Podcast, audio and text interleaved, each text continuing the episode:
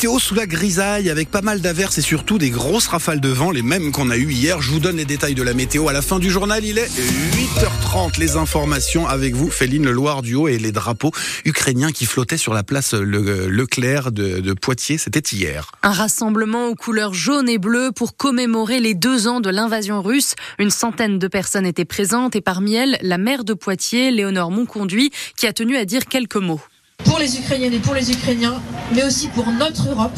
Tout notre soutien réaffirmé à celles et ceux qui se battent pour leur pays. Merci pour votre attention et vive l'Ukraine libre.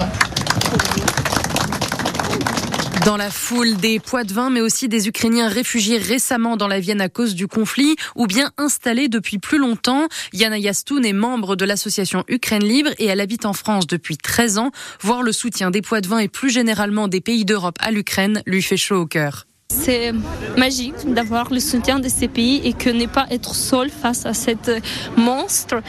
C'est compliqué rester solidaire, euh, surtout en ce temps que là dans le monde, et là, chaque pays a ses problèmes, et tout le monde le sait. Et comme dans chaque famille, euh, évidemment, euh, comme chaque personne, il a ses problèmes. Et je pense que c'est ça, ce qui est le plus important, c'est cette solidarité. Et je veux croire qu'on trouve une solution et que peut-être, peut-être il y il y aura des choses qui vont se passer, qui vont nous aider à finir avec cette guerre. Je ne veux pas y croire que, que ça va durer.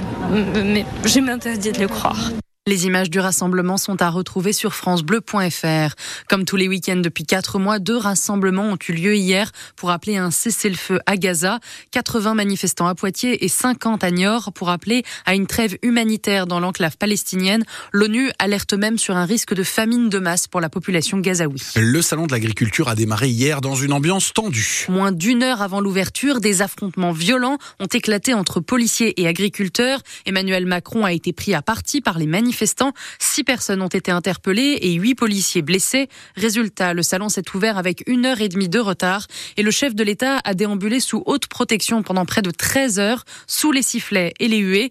De nombreux échanges ont tout de même eu lieu entre le président et les agriculteurs autour des questions de rémunération et de prix minimum de vente des produits.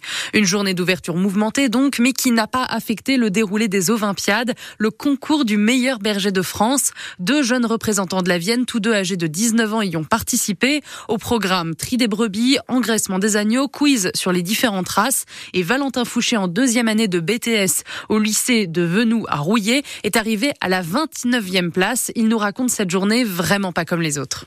C'est une journée incroyable en fait, c'est une expérience qu'on vit qu'une fois. Puis bon, la journée s'est plutôt bien déroulée, à part bon, quelques bousculements avec euh, bon, le président de la République et puis les, manifestants. Forcément, on s'est retrouvé un petit peu bloqué au moment des épreuves. On a pris, nous, enfin moi et un copain, on a pris trois quarts d'heure de retard sur les épreuves parce que euh, on était coincé en fait. C'était un petit peu décevant, mais sinon euh, c'était top. Franchement, je regrette rien. Le moment de partage avec euh, les membres des jurys, les éleveurs, les les techniciens et tout, on s'entraide, on s'aide et puis c'est pas.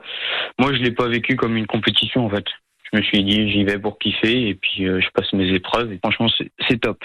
Quant à Gabriel Lugnot que vous avez entendu hier sur France Bleu Poitou, il est arrivé huitième sur 40. Il sera jugé dans quelques semaines. Un jeune d'une vingtaine d'années a été arrêté cette semaine par la police dans le quartier des Couronneries à Poitiers lors d'un contrôle de stupéfiants. Les policiers ont trouvé sur lui un gramme de cocaïne et 27 autres grammes dans sa voiture. Lors de la fouille au commissariat, il a frappé un agent de police qui a eu un jour d'ITT. Déféré devant un juge vendredi, le jeune a été libéré mais reste sous contrôle judiciaire jusqu'à son procès. En attendant, il a interdiction de revenir dans dans la Vienne?